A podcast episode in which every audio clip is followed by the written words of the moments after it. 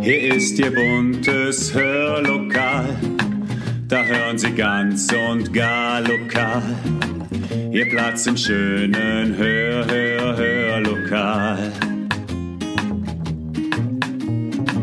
Herzlich willkommen zum Podcast Hörlokal. Unterhaltung aus dem Nassauer Land. Oder eher aus dem alten Nassauer Land. Denn heute hören wir Geschichten von einem, der es wissen muss. Manfred Landsrath, ehemaliger Inhaber des alteingesessenen Friseursalons in Nassau, kennt sie alle. Die besonderen Geschichten, die viele von uns schon wieder vergessen oder aber noch nie gehört haben. Ein Sprung in längst vergangene wilde Zeiten. Viel Spaß!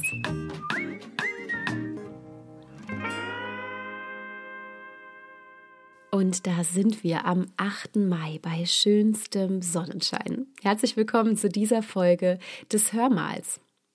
Heute ist viel los. Es ist Muttertag. In diesem Sinne herzlichen Glückwunsch an alle Mamas. Aber es wird auch in vielen Gemeinden heute die erste heilige Kommunion gefeiert. Ein großer Tag, ein Tag, an den man sich noch viele Jahre erinnern wird. Dabei müssen es gar nicht besondere Tage sein, die uns im Gedächtnis bleiben. Manchmal sind es die Geschehnisse ganz normaler Tage, die wir nie vergessen werden. Die Geschichten, an die man sich auch in vielen Jahren noch erinnert, aber die trotzdem mit der Zeit irgendwie immer blasser werden. Dem hat jemand vor einigen Monaten den Kampf angesagt. Manfred Landsrath, ehemaliger Inhaber des Friseursalons Landsrath in Nassau. Der fing nämlich an, alte Geschichten zu recherchieren, zusammenzufassen und schließlich niederzuschreiben. Und dann zu veröffentlichen auf Facebook. Das Überraschende, auch viele junge Leute lieben inzwischen seine Beiträge. Dabei sind die Geschichten, von denen er erzählt, schon viele Jahrzehnte her. Manfred Landsrath wurde 1939 in Nassau geboren und ist ein Urgestein des Nassauer Landes niemals weggezogen, immer heimatverbunden und dann noch Friseur. Wer könnte besser Bescheid wissen über das, was früher in Nassau so passierte? Und genau davon wollen wir heute hören. Episoden vergangener Zeiten, gelesen von Bernd Bender und Christian Ingmann. In der ersten Geschichte hören wir von der Zeit, als es noch die LVA in Nassau gab. Erinnern Sie sich? Wo damals gefeiert wurde, welche Kurschatten es gab und welche Wunder sie vollbringen konnten. Das erfahren wir jetzt. Die Schlossklause. Die Schlossklause im historischen Seitentrakt des Nassauer Schlosses gegenüber Rom aus Petzold wurde als Weinstube eröffnet. Leider wurde sie als Weinstube nicht so angenommen, wie man es gerne gewünscht hätte.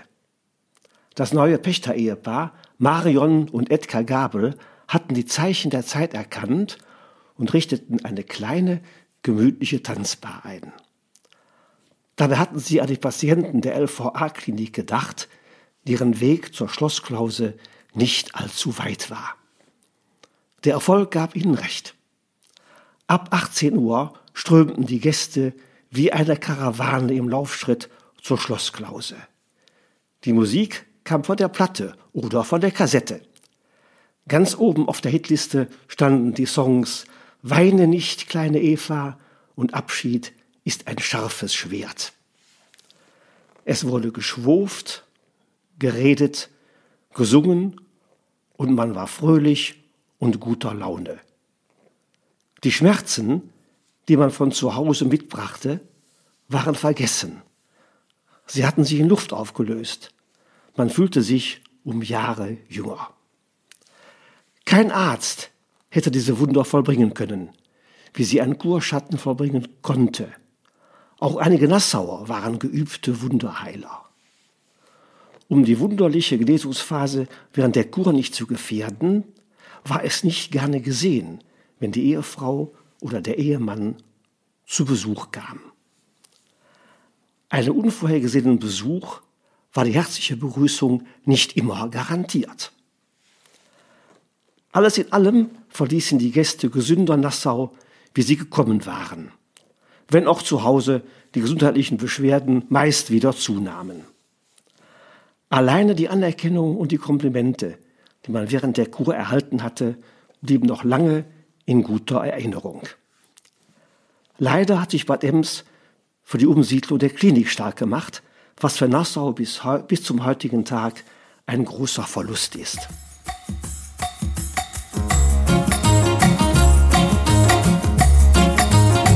Als die kleine Jane gerade 18 war, führte sie der Gin in die Dancing Bar. Doch am nächsten Tag fragte die Mama,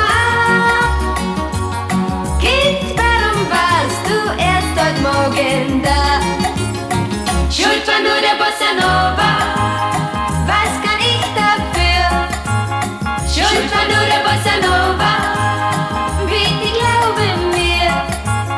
Denn wenn eine Bossa Nova tanzen kann, dann fängt für mich die große Liebe an. Schuld war nur der Bossa Nova, der war schuld daran. Was der Mondenschein, na,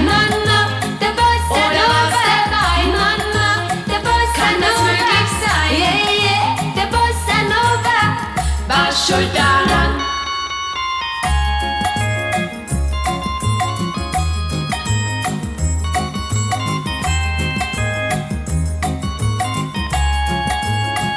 Doch die kleine Jane blieb nicht immer klein.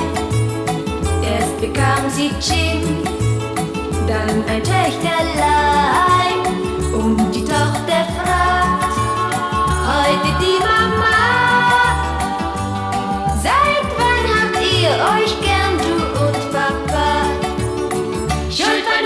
Bossa. Was kann ich dafür? Schuld war nur der Bossa Nova.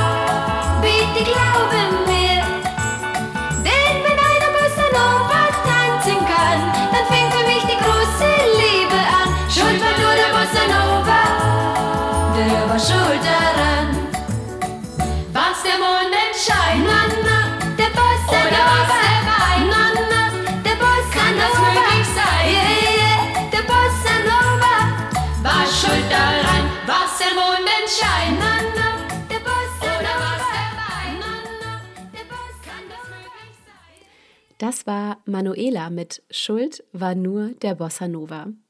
Und ich hänge an, Schuld war nur der Bunker. Der Bunker war wohl etwas, von dem noch heute in Nassau erzählt wird.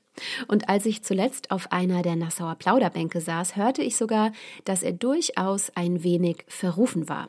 Einige Eltern ließen ihre Töchter nämlich nicht dorthin. Was der Bunker war und was dort so passierte im lebendigen Nassauer Nachtleben, das hören wir jetzt. Der Bunker. Der legendäre Bunker in Nassau war eine Kneipe gegenüber dem Bahnhof. Er war ein beliebter Treffpunkt für die Jugend. Es wurden die ersten Rock'n'Roll-Schritte und akrobatischen Tanzfiguren in die Tat umgesetzt.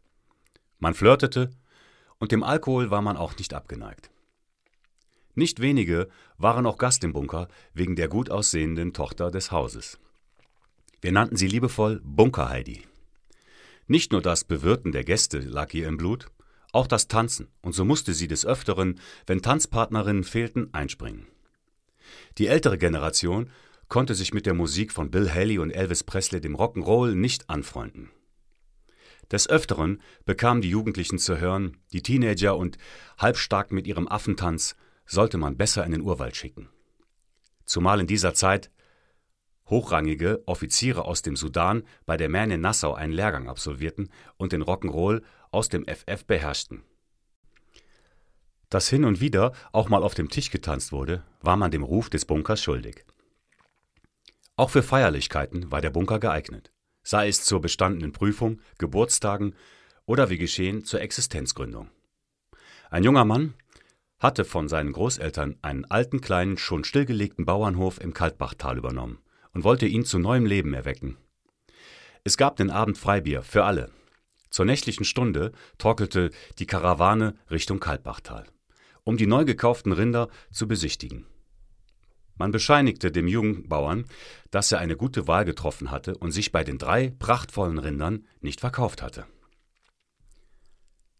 Der Traum des jungen Bauern vom eigenen Bauernhof war schnell ausgeträumt. Zwei Tage später stand in der Zeitung, dass einem Landwirt aus Hömberg seine drei Rinder von der Weide abhanden gekommen waren. Der Verdacht lag nahe und es bestätigte sich sehr schnell, dass bei der Nacht- und Nebelaktion der Waldboden durch einen Starkregen sehr aufgeweicht war und die Rinder ihre Spuren bis ins Kaltbachtal hinterlassen hatten. So mussten die Rinder ihr neues Zuhause wieder verlassen. Sie hatten den weiten Weg umsonst gemacht und waren nur zu einer Kurzzeitpflege in Nassau. Es war nicht immer heile Welt im Bunker. So kam es öfters zu handfesten Auseinandersetzungen. Dafür sorgte der Nassauer Hans W. Hans war Stammgast im Bunker. Sein Platz war an der Theke, wo er ständig mit Gästen Streit anzettelte. Er provozierte so lange, bis es zu einer Schlägerei kam. Es waren nicht wenige, die sich mit ihm anlegten, doch alle zogen den kürzeren. Er hatte eine außergewöhnliche Kraft. Man konnte sagen, wo er hinschlug, wächst kein Gras mehr. In dieser Zeit wurde in Bad Ems ein Boxclub gegründet. Man hätte ihn auch Schlägerverein nennen können. Eines Abends statteten drei dieser Herren dem Bunker einen Besuch ab. Sie stellten sich neben Hans an die Theke und tranken zunächst genüsslich ihr Bier. Es war plötzlich gespenstig ruhig geworden, und es herrschte eine Atmosphäre, wie man sie sonst nie kannte. Schnell merkten die Gäste, der heutige Abend geht nicht gut aus. Keiner warf mehr einen Groschen in die Musikbox, um seinen Lieblingssong zu hören. Die Stimmung war vergleichbar wie in dem Film Spiel mir das Lied vom Tod.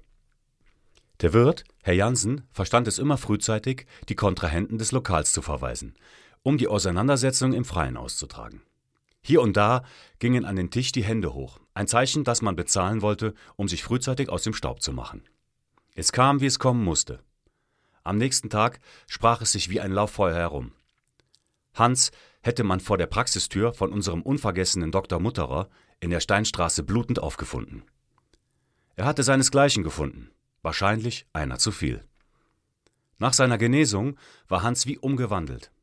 Man sah ihn nur noch selten im Bunker und eine Schlägerei ging von ihm nie mehr aus.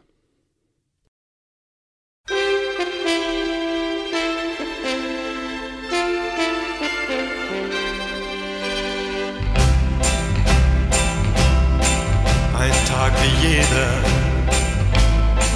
Ich träum von Liebe, doch eben nur ein Traum. Ah, ah. Menschen, wohin ich schau,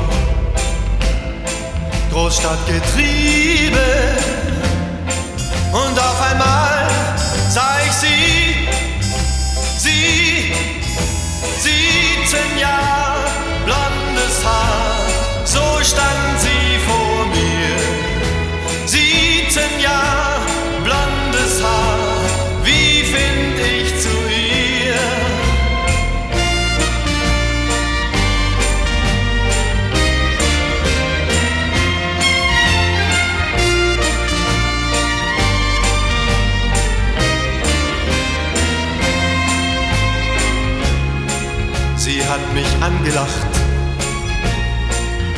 war vorüber. Da war's um mich geschehen. Ah, ah. Menschen, wohin ich schau, Großstadt getrieben.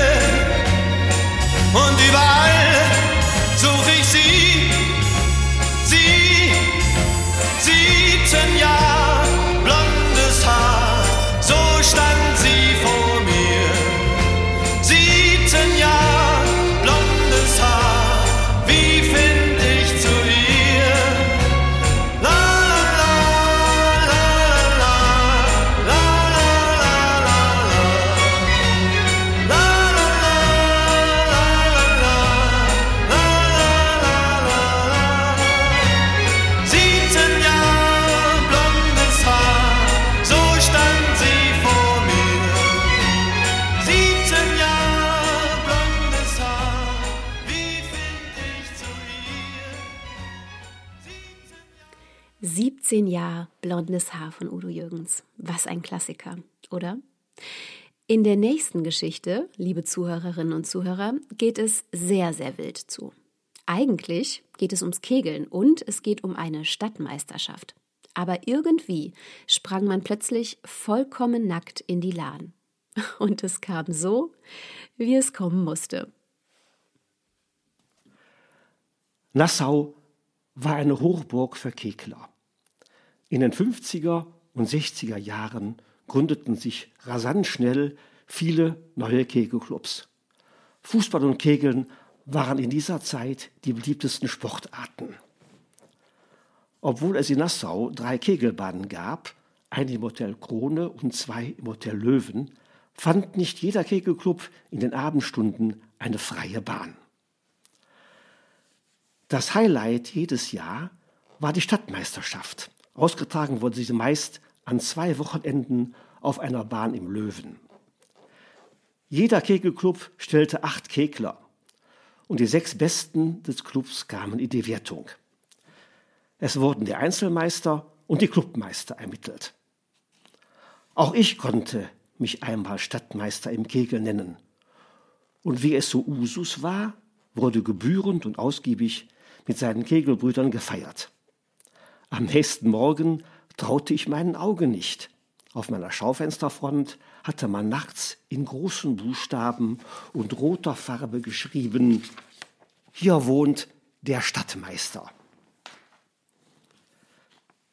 Ich erinnere mich noch heute, was es für eine Arbeit war, die Farbe wieder zu entfernen. Der Kegelclub, dem ich angehöre, wurde im Jahre 1957 im Hotel Krone bei Huberts August gegründet.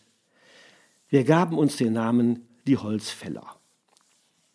Die Bahn hatte den Vorteil, dass wir in den Sommermonaten bei entsprechendem Wetter nach dem Kegel nochmal in die Lahn zum Baden gingen, was im Nachhinein nicht ganz ungefährlich war.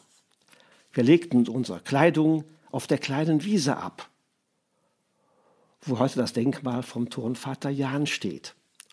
So wie Gott uns schuf, sprangen wir in die Lahn bis zu den gegenüberliegenden Booten von Bach und Hoffmann und wieder zurück. Das Unterhemd diente anschließend als Handtuch.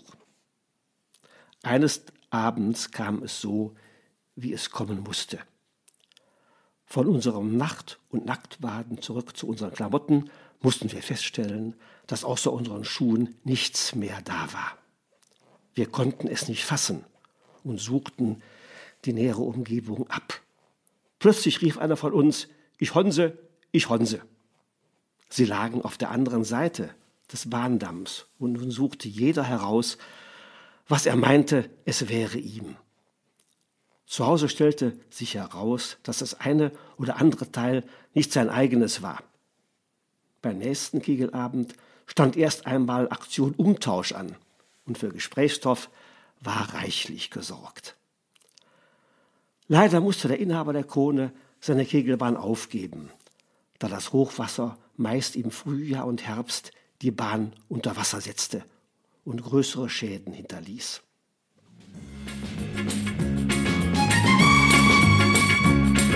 Liebeskummer lohnt sich nicht, mein Darling. Schade um die Tränen in der Nacht. Liebeskummer lohnt sich nicht, mein Darling, weil schon morgen dein Herz darüber lacht. Im Hof, da spielte sie mit Joe von vis-à-vis, -vis, doch dann zog ihr in eine andere Stadt. Wie hat sie da geweint um ihren besten Freund, da gab ihr die Mama den guten Rat. Liebeskummer lohnt sich nicht, my darling, oh no. Schade um die Tränen in der Nacht, yeah, yeah. Liebeskummer lohnt sich nicht, my darling, weil schon morgen dein Herz darüber lacht. Mit 18 traf sie Jim, sie träumte nur von ihm. Zum ersten Mal verliebt, das war so schön. Doch Jim, der war nicht treu und alles war vorbei. Da konnte sie es lange nicht verstehen. Liebeskummer lohnt sich nicht, mein Darling. Schade um die Tränen in der Nacht. Liebeskummer lohnt sich nicht, mein Darling, weil schon morgen dein Herz darüber lacht. Bis dann der eine kam, der in den Arm sie nahm. Nun gehen sie durch ein Leben voller Glück. Und gibt's von Zeit zu Zeit mal einen kleinen Streit, dann denkt sie an das alte Lied zurück. Der Liebeskummer lohnt sich nicht, my darling, oh no. Schade um die Tränen in der Nacht, yeah, yeah. Liebeskummer lohnt sich nicht, my darling, weil schon morgen dein Herz darüber lacht, weil schon morgen dein Herz darüber lacht. Liebeskummer lohnt sich nicht. Tja, und tanken, das lohnt sich manchmal auch nicht. Obwohl, eine richtig gute Geschichte ist aus dem Tankvorgang, von dem wir Ihnen gleich berichten, in jedem Fall geworden. Ich war nie ein großer Schreiber, sagt Manfred Landsrath über sich selbst.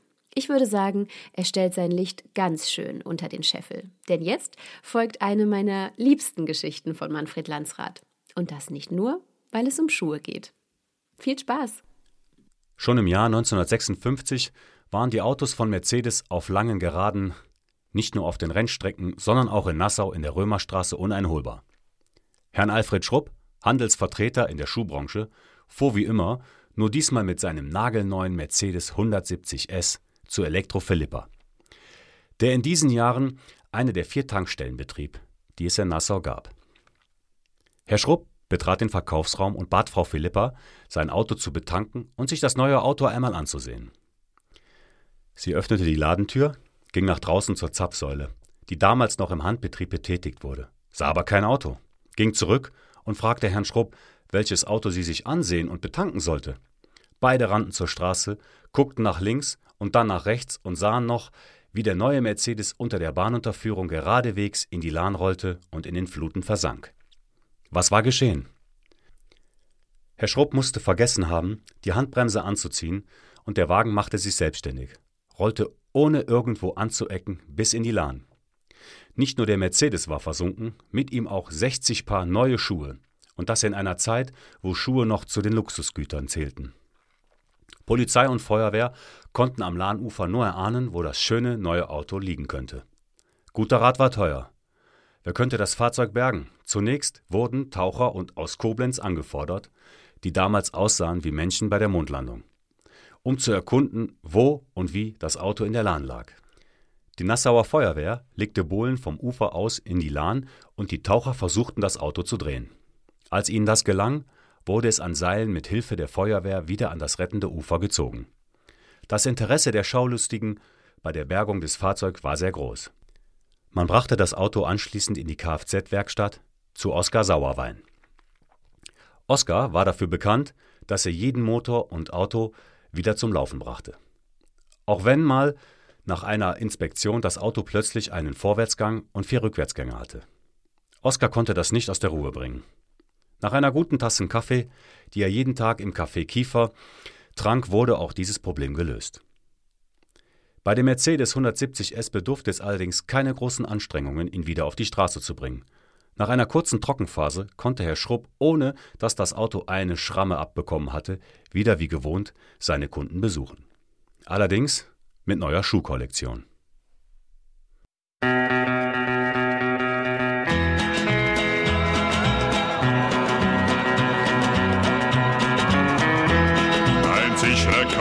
So gut wie Gold. Bonanza! Nächtelang die Trommel sang, die Lieder der Prärie. Unser Recht ist gutes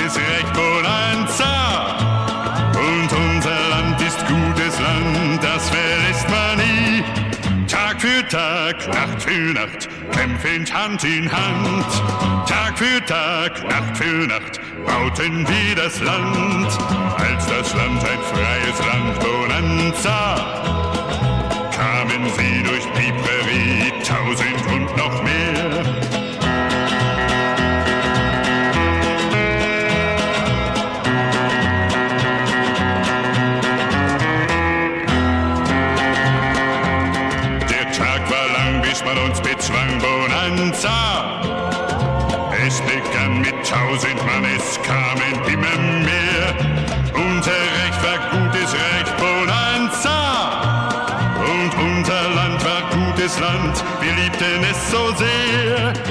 Tag für Tag, Nacht für Nacht, kämpfend Hand in Hand.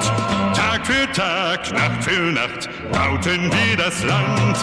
Der Abend winkt, die Sonne singt Bonanza. Sonnenlicht, das sehen wir nicht, das sehen wir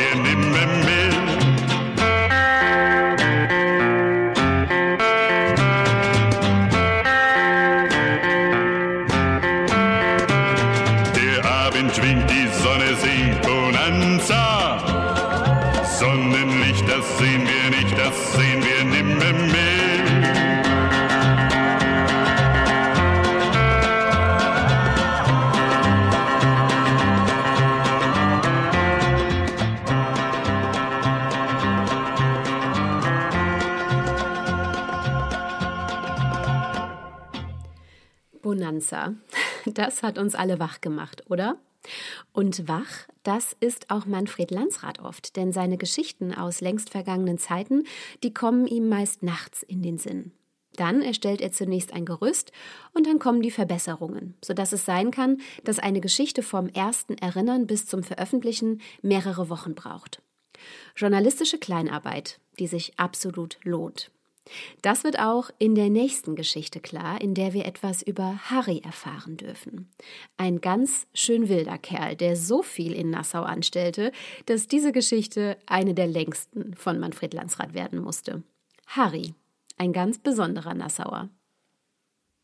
Albert war das schwarze Schaf einer angesehenen und gut situierten Kaufmannsfamilie aus Nassau. Seine Statur war vergleichbar mit Bud Spencer. Seine Freunde nannten ihn Harry und Arbeiten war nicht sein Ding. Er lebte überwiegend von dem Geld seiner Eltern. Und wenn es mal knapp wurde, ließ er sich etwas einfallen. So verkaufte er einmal eine größere Menge Kaffee an das Nassauer Kurhaus in guter Qualität, aber weitaus günstiger, als es sein Vater bisher getan hatte. Es stellte sich heraus, dass der Kaffee aus dem Lager seines Vaters kam, mit dem er das Kurhaus belieferte. Harry wollte dem Schinder Hannes nacheifern und gründete eine Gang von sechs Mann, überwiegend Nassauer. Sie gaben sich den Namen die schwarze Hand, den Reichen nehmen und den Armen geben. Er setzte es in die Tat um, und bei all seinen Raubzügen legte er großen Wert darauf, dass keinem der Geschädigten ein Haar gekrümmt und körperlicher Schaden zugefügt wurde. Harry wettete einmal, dass er mit einem Auto durch eine Gasse fahren könne, die um einige Zentimeter schmaler war als das Auto. Das Gässchen befand sich zwischen Installation Krämer und der Post. Er gewann die Wette. Nur das schöne Auto war danach nicht wieder zu erkennen.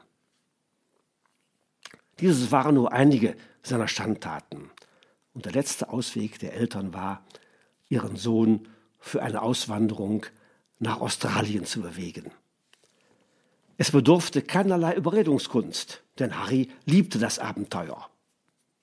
Schnell wurde das Ticket für die Überfahrt gebucht und er mit dem nötigen Kleingeld ausgestattet, in der Hoffnung, dass Harry nie mehr nach Nassau zurückkehren würde. Zum Abschied bestellten seine Gangmitglieder noch eine Blaskapelle, um ihn gebührend zu verabschieden. Dass Harry einige Verehrerinnen hatte, lag auf der Hand. Und so spielte die Kapelle zum Schluss das Lied Muss i denn, muss i denn zum Städtele hinaus, und du, mein Schatz, bleibst hier.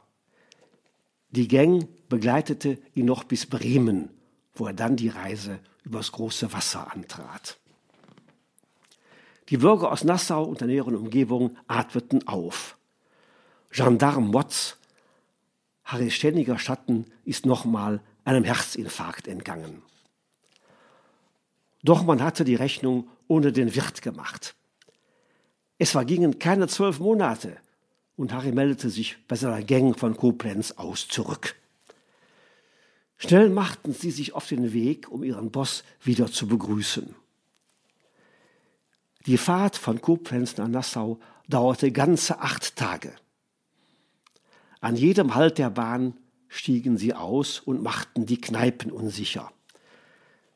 Sie hinterließen eine Spur der Verwüstung. Dass es nicht immer straffrei ausging und er das eine oder andere Mal auf Staatskosten eine Auszeit nehmen musste, nahm Marek ohne mit den Wimpern zu zucken hin. Das Arbeitsamt versuchte immer wieder, Harry zum Arbeiten zu bewegen. Aber seine Arbeitsverhältnisse dauerten meist nur einen Tag. So hatte er sich auch einmal bei der Bahn von seiner gewohnten Seite gezeigt. Seine Aufgabe sollte sein, den Rottenarbeitern mit einem Blasinstrument ein Signal zu geben, wenn ein Zug sich näherte. Der Schlaf übermannte ihn jedoch und dem Zugführer war es zu verdanken, dass die Gleisarbeiter sich noch rechtzeitig in Sicherheit bringen konnten. Das einzige Mal, wo man Harry mit dem Bickel in der Hand gesehen hatte, war, als er nach dem Bombenangriff 1945 auf den Trümmern seines Elternhauses stand und nach dessen Tresor suchte. Leider vergebens. Andere hatten schon danach gesucht. Harry wohnte nach Kriegsende im ehemaligen Radgebäude Reichsarbeitsdienst. Der Platz war für das neue Alten- und Pflegeheim Hohelei vorgesehen. Doch er weigerte sich auszuziehen und nach langen Verhandlungen einigte man sich auf einen Deal, dass er ein Zimmer im neuen Haus bewohnen durfte. Dort schlug sein Kaufmannstalent voll durch. Er kaufte jeden Morgen bei der Buchhandlung York eine Bildzeitung für 60 Pfennige brachte sie seinem Zimmernachbarn mit der Bedingung, ordentlich damit umzugehen. Nach einer halben Stunde holte er sie wieder ab, um sie dem nächsten Leser zu bringen. So wanderte die eine Zeitung durch mehrere Hände und von jedem kassierte er 60 Pfennige. Bis zum Abend hatte er so viel zusammen, dass es für seine tägliche Medizin Marke Königsbacher und einer neuen Bildzeitung reichte. Harry war stets freundlich, zuvorkommend und immer für einen Scherz aufgelegt, sodass die Pflegekräfte im Haus Hoherlei ihn ins Herz geschlossen hatten. Umso größer war die Anteilnahme, als Albert, genannt Harry, diese Welt für immer verlassen musste.